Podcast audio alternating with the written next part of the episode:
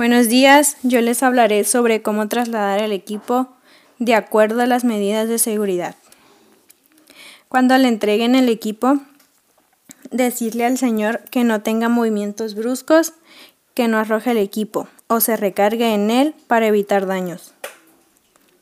Otra sugerencia sería que leyeran los sellos para que no jueguen con el equipo o lo tomen de una manera incorrecta.